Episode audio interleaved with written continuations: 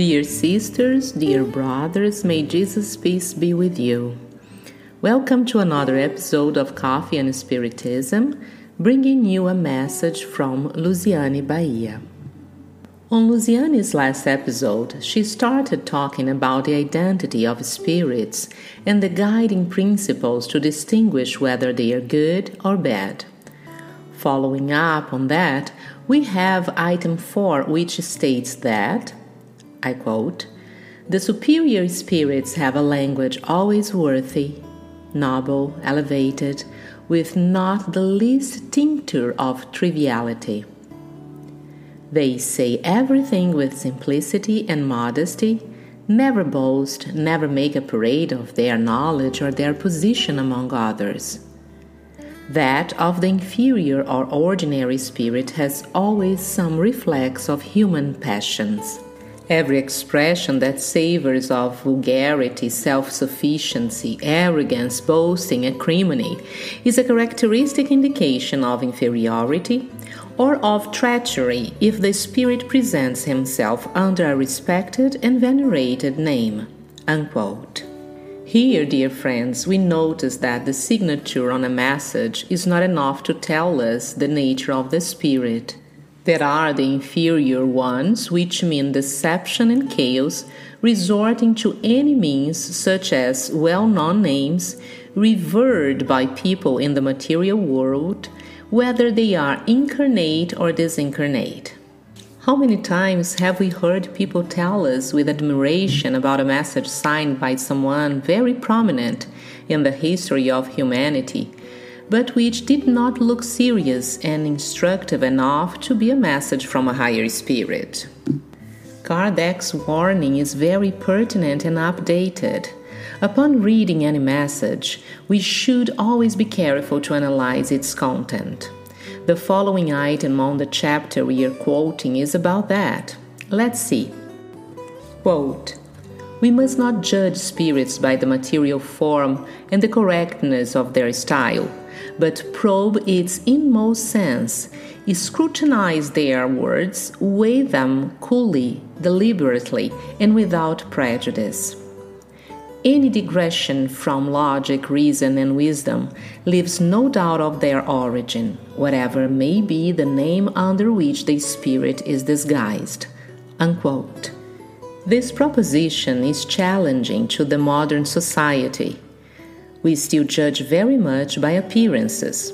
We still distinguish people by their style and the sumptuous and external embellishment which cover matter by allegories that adorn our flesh without paying attention to what is most important the true identity of the human being, their inner world. Spiritism's invitation is for us to search inside ourselves, which means trying to discover intentions. There is no way a higher spirit, under the excuse of warning humanity, should present arguments and propositions that hurt the divine laws. If they are superior, their thoughts, words, and actions reflect the goodness of God and His will, which they have learned to respect and follow. There is no way they will propose any attitude that diverges from what is right under the excuse of presenting the good. Once again, we are warned to observe coherence. And that's what is highlighted on the sixth principle, which goes like this quote, The language of elevated spirits is always identical, if not in form, at least in the inmost. The thoughts are the same, whatever be the time and place. They may be more or less developed according to circumstances, to the needs and to the facilities of communicating, but they will not be contradictory. If two communications bearing the same name are in opposition, one of the two is evidently apocryphal, and the true one will be that where nothing contradicts the non character of the personage. For instance, between two communications signed by St. Vincent de Paul, of which one should preach union and charity, and the other should tend to sow discord, no sensible person could mistake. Unquote. This principle reminds us of the quote, let your yes be yes and your no be no, unquote, suggested and lived by Jesus. Here in the material world, we still find ways to bend the rules and make concessions, which are typical of human imperfections. But the higher spirits have coherence, harmony, respect for order, and for laws. Therefore, the messages from the higher spirits always have the same end to do good. And they do that through enlightening, consolation, proposing that we improve ourselves. If the content does not have good intention, it does not come from higher spirits. Another quote Good spirits tell only what they know. They are either silent or confess their ignorance of what they do not know. The bad you speak of everything with boldness without caring for the truth. Any notorious scientific heresy, any principle that shocks good sense, shows fraud if the spirit pretends to be an enlightened spirit. Unquote. That is the seventh principle among the 26 which are presented in chapter 24 of the second part of the Medium's book. In it, we find the exact description of the commitment of the higher spirits to the truth. They do not ever lie or keep silent before what they don't know.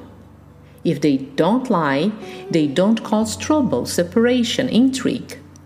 They never stray from what is right and do not get involved in petty bickering, which does not contribute at all to the spiritual elevation of the human being.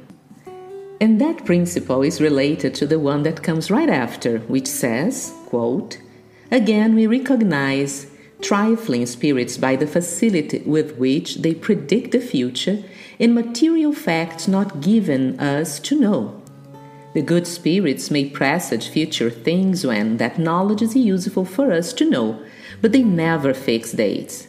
Any announcement of an event at a fixed date is an indicatory of mystification. Unquote. We know, dear friend, that only God is omniscient. The future, as people say, is always in the hands of God. Well, the discarnate spirits can be good or bad, enlightened or ignorant, for, since they are the men who lived on earth stripped of their physical bodies, they carry with them the same good or bad qualities. As our codifier well stated and noted in the book Obras Póstumas, or Posthumous Works, not yet translated into English. Therefore, they cannot be absolutely certain about the future, for that only God knows. Spirits, as they evolve, do acquire perception of the future because the future starts with our actions today. Since it is the effect of our actions as we choose and decide, future possibilities are built. Even being aware of those future possibilities, the enlightened spirits know that life is not just a simple mathematical operation that there is always the blessing of mercy and that God's love is always there.